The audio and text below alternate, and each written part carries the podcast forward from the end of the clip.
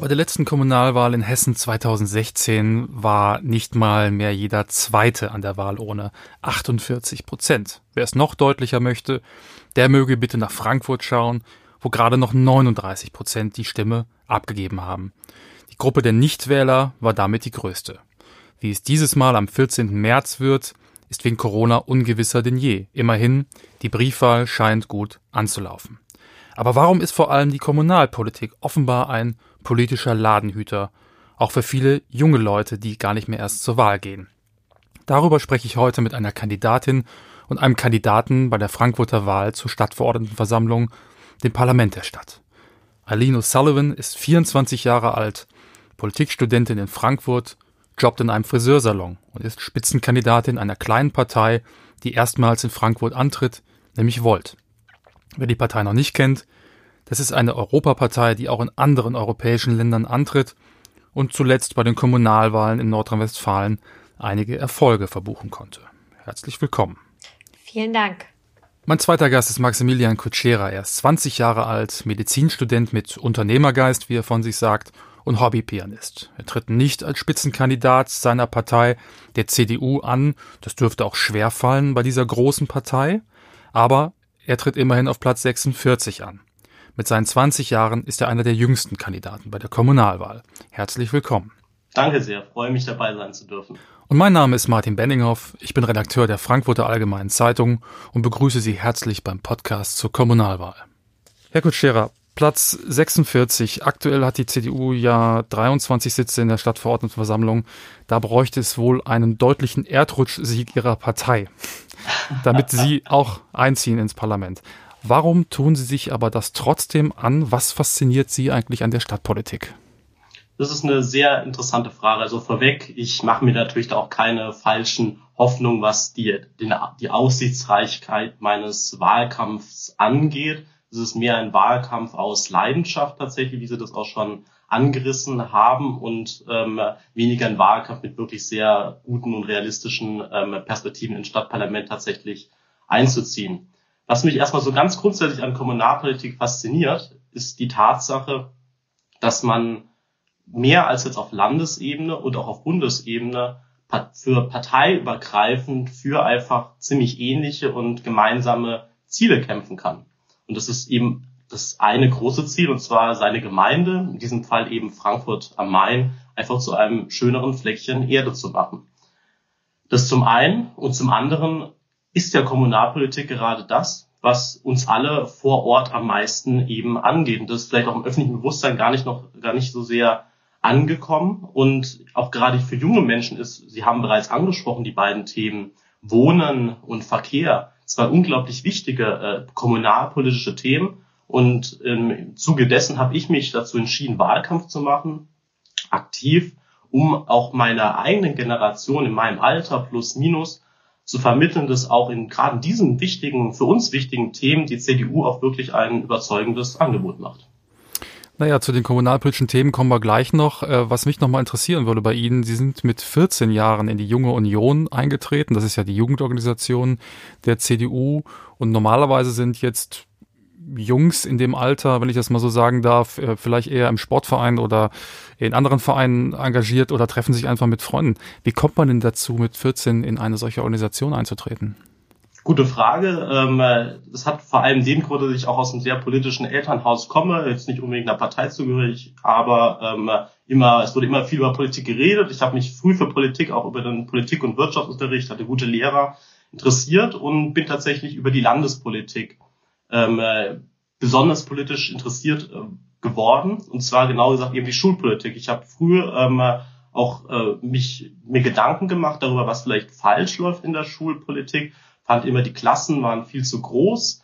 Fand es nicht unbedingt, auch was die Zusammensetzung angeht, äh, optimal individuell gefördert und gefordert werden kann. Und dann habe ich mich halt einfach ähm, erkundigt, weil ich dachte, meckern kann man ja immer, aber an, anpacken aktiv ist besser welche Partei denn da so meinen schulpolitischen Vorstellungen am meisten entspricht, weil ich da auch einfach konkret schulpolitisch dann was verändern wollte.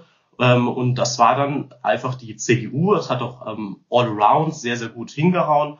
Und ja, damals war ich halt noch zu jung, um in die Partei einzutreten. Deswegen musste da natürlich die Jugendorganisation erstmal herhalten. Hat hm. mir richtig viel Spaß gemacht dort und da bin ich natürlich auch in die Mutterpartei später eingetreten. Hm. Äh, Frau Sullivan, bei Ihnen war es etwas anders, wobei das Stichwort Meckern, das kam bei Ihnen auch vor, also nicht nur meckern, sondern auch mitmachen. Aber sie hat ein anderes Thema in die Politik gebracht, nämlich die Flüchtlingspolitik. Sie haben dazu mal gesagt, ich habe gemerkt, dass ein Teil der Gesellschaft eine ganz komische Richtung einschlägt. Da wurde mir klar, dass ich nicht nur meckern und zugucken kann, sondern selbst etwas daran ändern muss. Welche komische Richtung war das denn? Ja, für mich ist es vielleicht im Nachhinein gar nicht so richtig zu sagen, dass ein Teil der Gesellschaft eine komische Richtung einschlägt. Ich glaube, mir ist, ähm, wenn ich das revidieren kann oder konkretisieren kann, ist mir eigentlich klar geworden, dass es einen Teil der Gesellschaft gibt, der ähm, der schon grundsätzlich anders über Menschen denkt, die aus einem anderen Land kommen oder eine andere Ethnie haben und ähm, das ist mir bis zur Flüchtlingskrise in dieser Form, in diesem Ausmaß nicht bewusst gewesen. Und das ist mir dort schmerzlichst äh, vor Augen geführt worden, ähm, in der Berichterstattung, auch in der Art und Weise, wie auch Menschen um mich herum ähm, und allgemein die Gesellschaft über die Geflüchteten gesprochen hat, da ist mir sehr stark aufgefallen, dass es da immer noch ein Menschenbild vorherrscht, von dem ich dachte, dass wir es überwunden hätten. Mhm. Jetzt gibt's ja für Leute wie Sie dann eine Menge Angebote auch, äh, Gleichgesinnte zu finden. Wie wählt man sich das denn aus? Also wie sind Sie dann an die Volt-Partei gekommen? Denn jemand mit ich sag mal, mit ihren politischen Überzeugungen hätte ja zum Beispiel auch bei den Grünen äh, landen können. Also warum dann eine Partei wie Volt? Bei der CDU eigentlich auch. Oder auch bei der CDU von mir aus, ja. Aber die Frage bitte an Frau Sullivan, ja. Also äh, zunächst habe ich mich tatsächlich erstmal schlau gemacht bei verschiedenen etablierten Parteien und habe mir Infomaterial angefordert und mir mal angeschaut, was da so inhaltlich steht ähm, und natürlich aber auch wieder äh, die Annäherung ist an mich als Interessentin. Und da habe ich mit Enttäuschen leider festgestellt, ähm, dass da wie so ein Starter-Kit einfach mitgeschickt wird, wortlos. Ähm, und da kommt kein Anruf, kein persönliches Anschreiben. Ähm, also so ein, okay, hier und dann mal schauen, was passiert.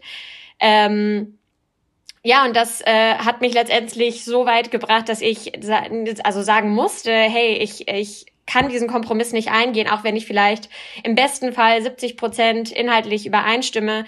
Das äh, fühlt sich zum einen nicht richtig an, ähm, wie ich da, wie die, wie die Annäherung an mich als Person ist, die potenziell mitmachen möchte. Ähm, und zum anderen, und das ist mir erst klar geworden, tatsächlich, als mir ähm, Volt sozusagen na, an, also zu, zugetragen worden ist, dass ähm, ich als irische Staatsbürgerin mich nicht so recht wohlfühle, auch nationale Politik zu betreiben. Und das ist bei auch genannten Parteien eben ähm, immer noch der Fall, weil sie ja in Deutschland ähm, agieren und in Deutschland äh, Politik schreiben und eben nicht länderübergreifend. Und für mich wäre es auch sehr schwierig äh, zu vereinbaren ge zu äh, gewesen, für mich wäre es sehr schwierig zu vereinbaren, zu sagen, dass ich als irische Staatsbürgerin in Deutschland mich beteilige an einer politischen Partei, die möglicherweise etwas zum Beispiel auf europäischer Ebene durchsetzen möchte, was meiner Familie in Irland nicht gut tut oder sogar schlecht tut.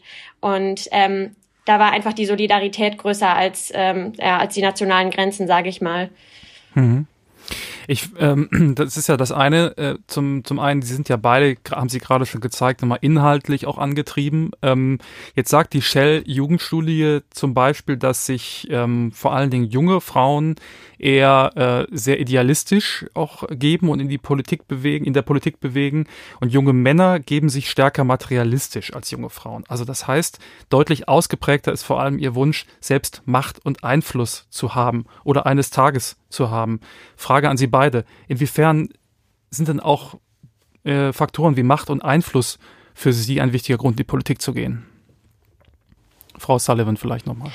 Ich glaube, Macht und Einfluss ist was, was man vielleicht, und das ist eine Spekulation, ich kann nur aus meiner Position sprechen, ich als Frau musste jetzt erstmal lernen, dass es okay ist, wenn ich Einfluss haben möchte, weil ich vielleicht wirklich die richtigen Vorstellungen habe, wie was funktionieren soll und vielleicht wirklich mein Gedanke, den ich habe zu einer Sozialpolitik, zu einer humanen äh, Flüchtlingspolitik, dass das absolut legitim ist. Ähm, und das ist tatsächlich was, wo ich auch von anderen Frauen empowered werden musste in meiner eigenen Meinung und in äh, meiner eigenen ja, Aussagekraft und äh, meinem Selbstbewusstsein darin.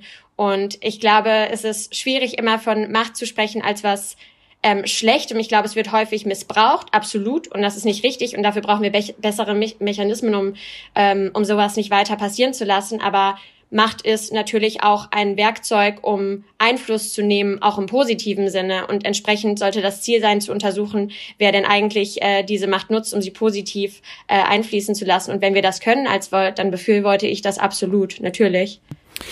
Ähm, Herr Kutschera, wie ist das bei Ihnen? Grundsätzlich sehe ich das folgendermaßen. Wer mit der Motivation, Macht und Einfluss zu haben, mit der Hauptmotivation dieser anfängt, sich politisch zu engagieren, ähm, hat in der Politik meines Erachtens nichts zu suchen. Es war auch für mich und es auch für alle Leute, die ich kenne, die sich viel politisch engagieren, nicht ähm, der Hauptgrund gewesen.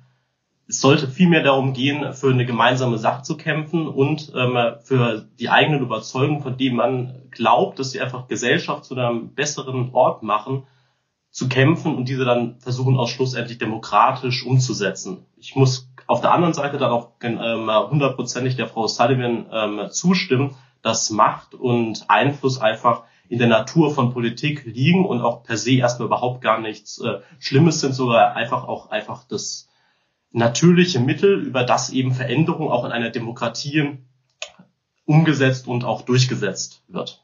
Jetzt ähm, wird ja gelegentlich auch in der Debatte um Politikverdrossenheit unterschieden zwischen Verdrossenheit an der Politik und den Parteien im, im Besonderen.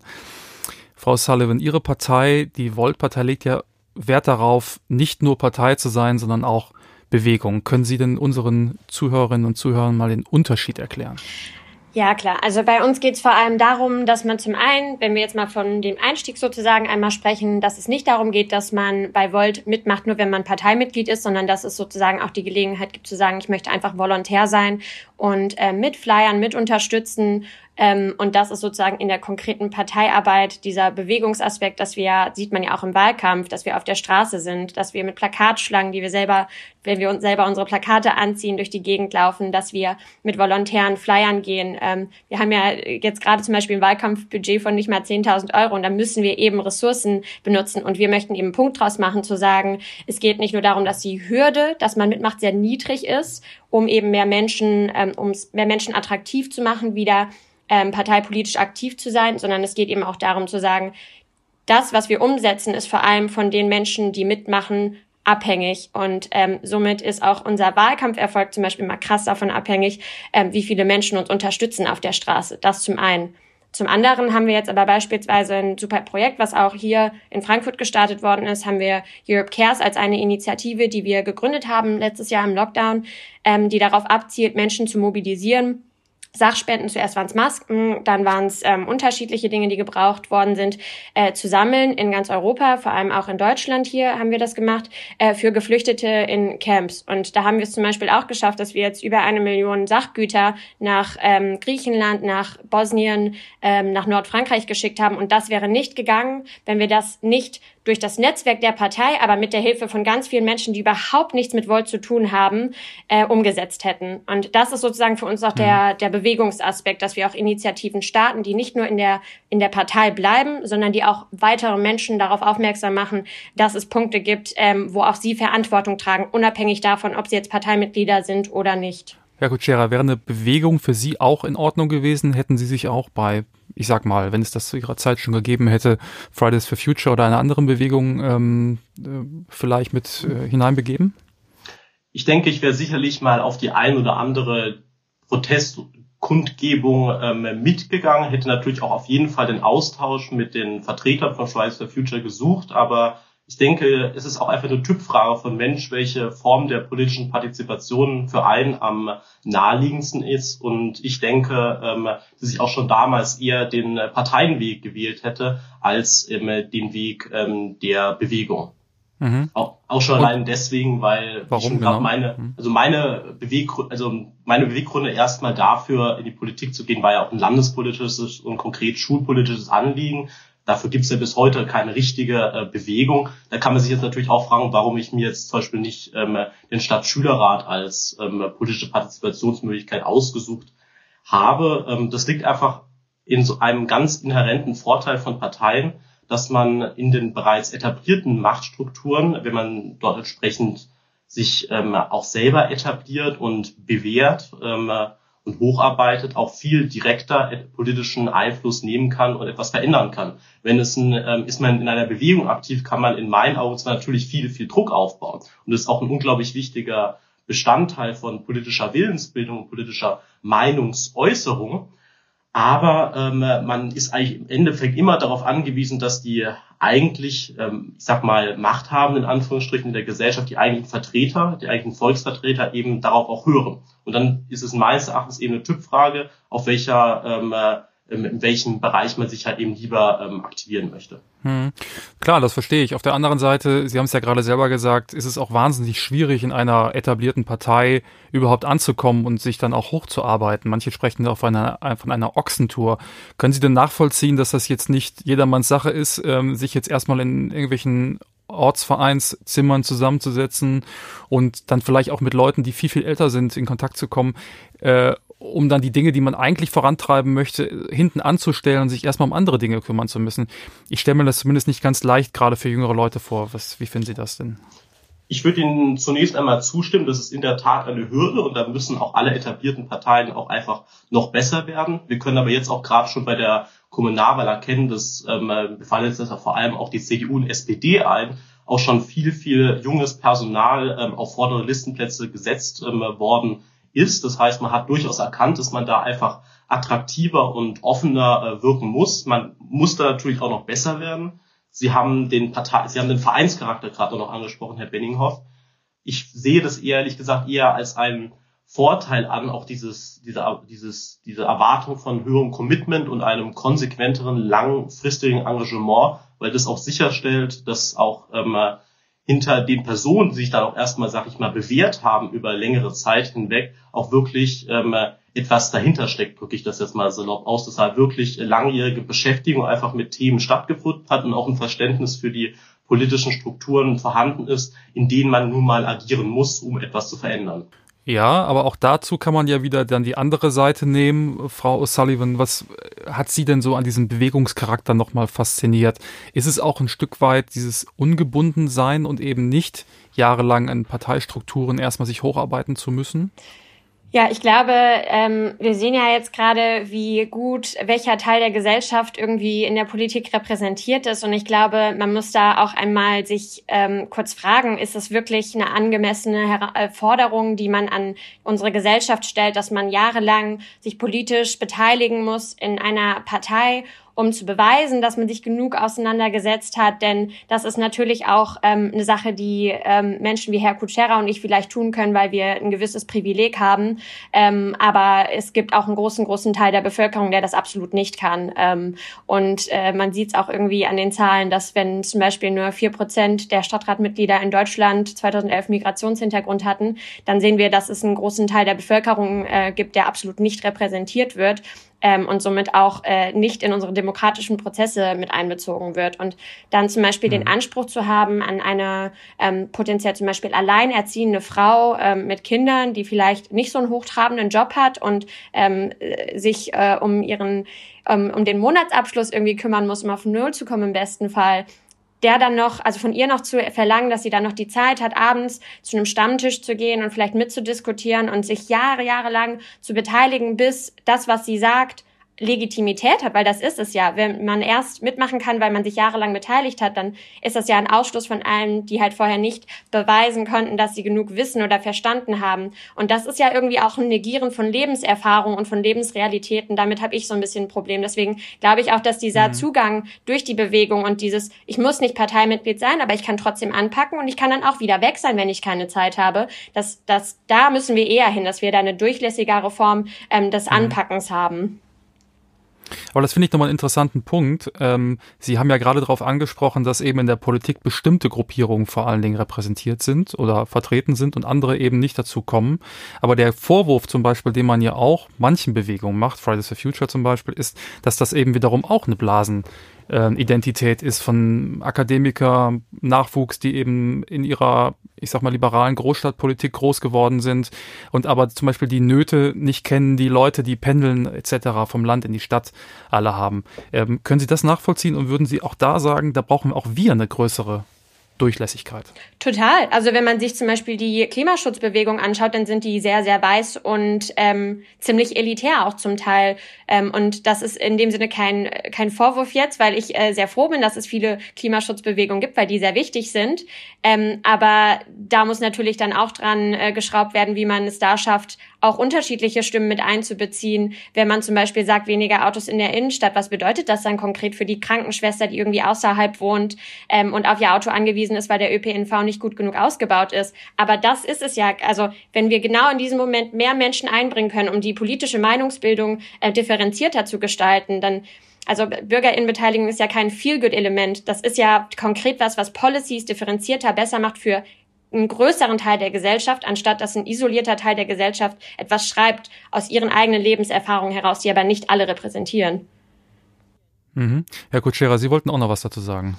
Ja, ich wollte gerne nochmal auf den Aspekt ähm, zu sprechen kommen, ob ähm, Bewegungen es besser leisten können, tatsächlich eine breite Masse von Menschen ähm, einzubeziehen oder nicht. Das sehe ich ehrlich gesagt ähm, nicht so. Ähm, ich bin sogar der festen Überzeugung, dass die etablierten Parteien jetzt gerade die Volksparteien, also vor allem darunter die CDU, tatsächlich schon die politische Struktur sind, die am meisten quer durch alle Bevölkerungs- und Altersschichten und allen sozialen Schichten eine integrative Leistung vollziehen und da am wenigsten tatsächlich auch so eine derartige Blasenbildung äh, vorhanden ist. Dann zwei Punkte sind mir auch nochmal ganz wichtig, ähm, der gegenüber der Frau Sullivan zu erwähnen.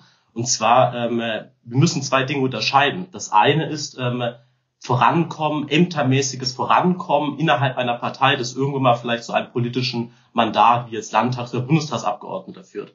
Das andere ist ehrenamtliches, politisches, parteipolitisches Engagement, auch mit einem inhaltlichen Bezug. Und da, da leisten bereits etablierte Parteien, gerade auch wie die CDU, schon auch dasselbe, was, was die Frau Sullivan jetzt behauptet hat, eben dann nur Bewegung wirklich leisten könnten. Man muss tatsächlich nicht äh, jahrzehntelang oder jahrelang in der Jungen Union, in der CDU aktiv sein, um äh, sich an Antragsberatungen, Antragsschreiben äh, zu betätigen und dann äh, versuchen zu erreichen, dass diese auf entsprechenden Landes- oder Kreistagen durchgesetzt werden. Ich möchte auch da ein ganz konkretes Beispiel nennen. Ich bin ja selber erst seit ähm, so richtig vier Jahren politisch, ähm, würde ich jetzt sagen, ähm, aktiv. Und trotzdem hab, konnte ich es auch schon, sag ich mal, mit also recht wenig zeitlichen Aufwand leisten. Damals mit, ich glaube, 18 Jahren war das ähm, einen Antrag, an dessen Schreiben ich maßgeblich beteiligt gewesen bin, zu äh, verpflichtenden demokratischen äh, Ausflügen in demokratischen Institutionen auf dem Landesparteitag der CDU, der CDU Hessen durchzusetzen. Und das war für mich natürlich ein ganz tolles Gefühl und für meine Unterstützer. Und gerade deswegen, weil ich damals 18 Jahre war, nicht wirklich extrem lange schon aktiv gewesen bin und trotzdem schon ähm, dadurch etwas erreichen konnte. Das steht immerhin jetzt auch auf der Agenda des Kultusministeriums. Mhm. Frau Sullivan, wollten Sie dazu noch etwas sagen oder sonst? Ja, Teilnahme ist das eine, Repräsentation ist ja auch das andere. Also wir können ja nicht Bürgerinnenbeteiligung fordern und äh, dann erwarten, dass sozusagen ähm, der Anteil der Repräsentation beziehungsweise der Menschen, die sich repräsentiert fühlen, nicht gleichzeitig mit ansteigt. Das muss ja, das muss ja passieren. Also ich finde es super, wenn man irgendwie mitmachen kann ähm, und auch schon als junger Mensch mitformen kann.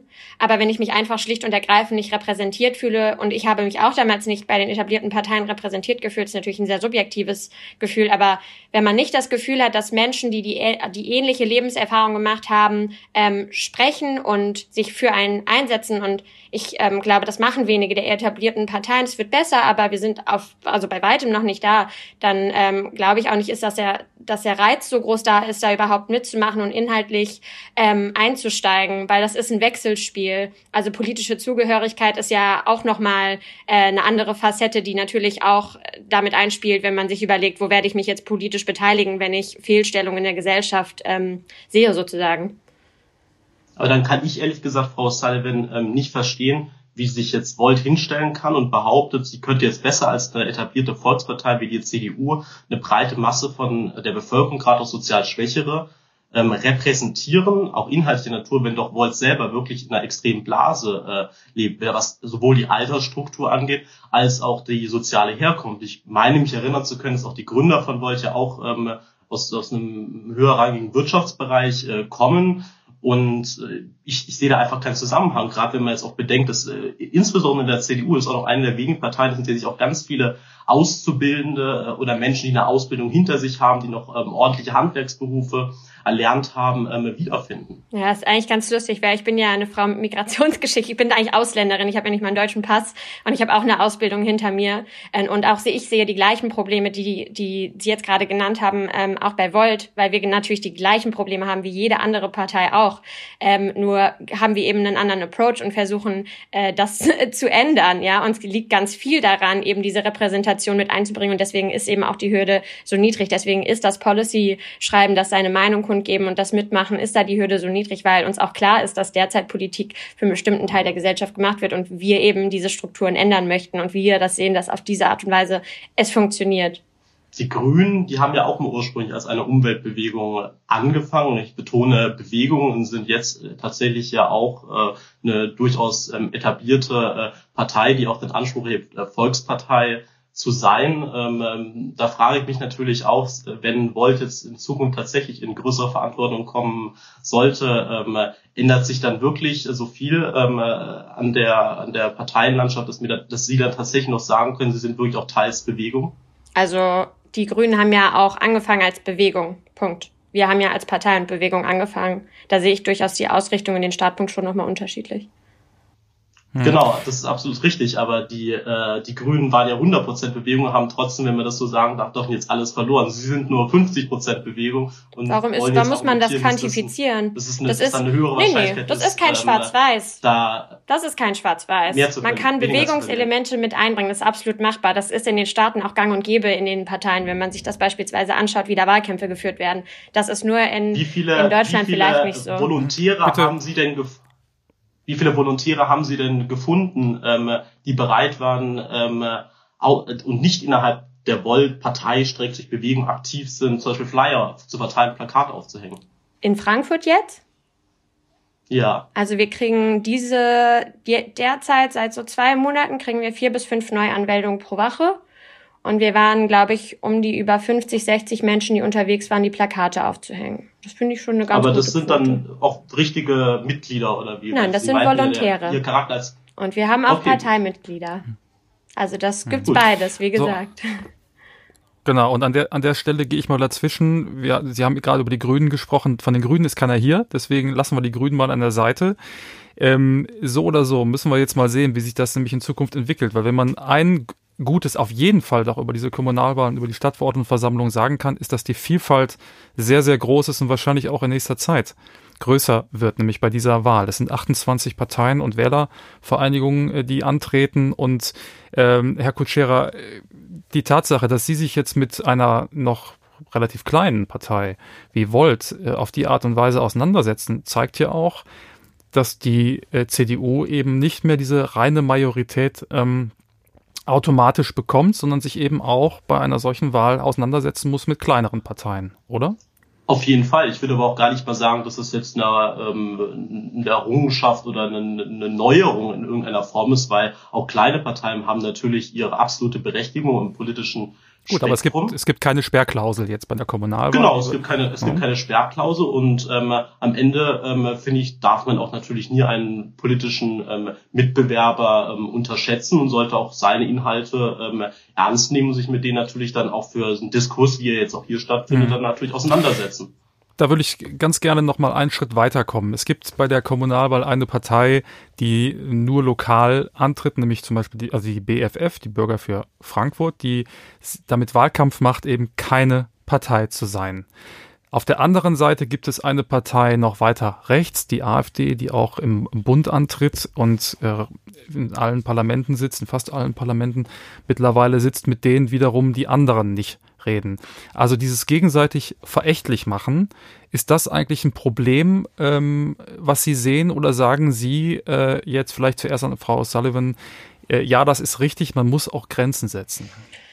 Ich fände es schön, wenn äh, auch die etablierten Parteien und auch wir Kleinparteien uns auf diejenigen konzentrieren, die gerade für die Demokratie die allergrößte Gefahr darstellen, muss ich einmal ganz heraus sagen, weil ich, ich finde es halt ähm, irgendwie nicht produktiv, dass und das ist auch schade, dass das immer wieder passiert, dass Parteien, die ohnehin inhaltlich wirklich nicht beieinander sind, aber wirklich nicht undemokratisch sind oder menschenverachtend handeln, dass sie immer wieder aufeinander losgehen, wenn wir wirklich ein viel größeres Problem haben, und zwar diesen unheimlich ähm, ja, beängstigend, also für mich ist es beängstigend Rechtsruck in unserer Gesellschaft, der äh, so offensichtlich wiedergespiegelt wird in den Wählerstimmen von äh, eben genannten Parteien.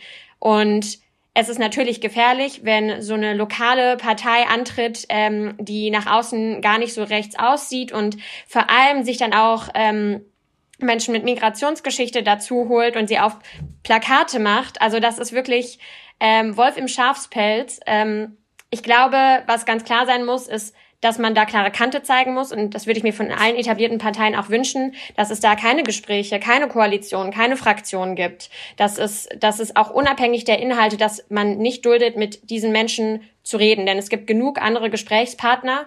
Und äh, da geht es darum, dass dann Demokraten auch mal zusammenhalten, unabhängig davon, ob man jetzt ähm, mehr Fahrradwege haben möchte oder nicht viel größere Bedrohung äh, sehe ich darin, dass man noch weiter gespalten wird. Aber eigentlich müsste die eine Seite der Spaltung ja sozusagen, die ganz rechts ist, die müsste ja ganz klar sein. Und der Rest müsste sich bewusst sein, okay, klar, wir haben unterschiedliche, äh, unterschiedliche Ansätze, aber in diese Richtung bewegen wir uns ab, also absolut gar nicht. Mhm. Herr Kutschera, Sie noch?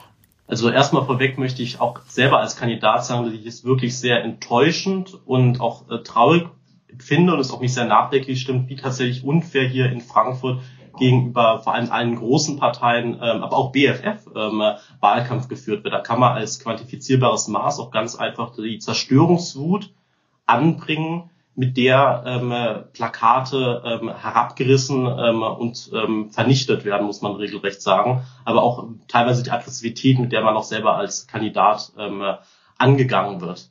Was ähm, darüber hinaus den Punkt angeht, wie man jetzt mit der AfD zum Beispiel umgehen sollte, ähm, der angesprochen wurde, möchte ich jetzt erstmal sagen, da spreche ich jetzt nicht stellvertretend für meine Partei, sondern ähm, nur für mich als Person.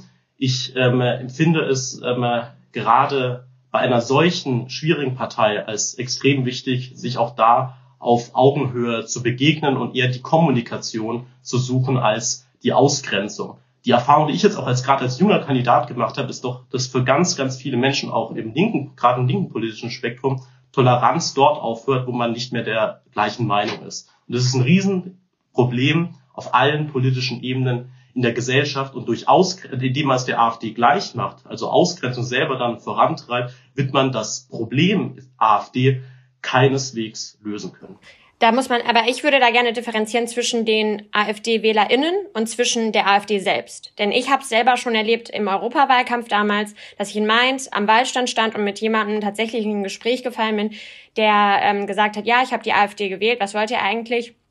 Und dann dachte ich mir, okay, ja komm, lass die Neugier dich jetzt mal hier einspannen und habe mich ernsthaft mal so eine halbe Stunde mit diesem Menschen unterhalten und habe ihn auch tatsächlich so weit bekommen, dass er gesagt hat, ja, ich weiß, das ist auch nicht richtig, was die AfD macht. Und ich meine, ich habe auch viele Freunde, die auch nicht ähm, Bio-Deutsche sind, um es mal so zu sagen. Und mir tut es ja auch irgendwo leid, aber ich bin einfach echt enttäuscht. Und es ist so krass, muss ich einmal sagen, wenn man sich mit Menschen unterhält, die wirklich so viel Vertrauen verloren haben.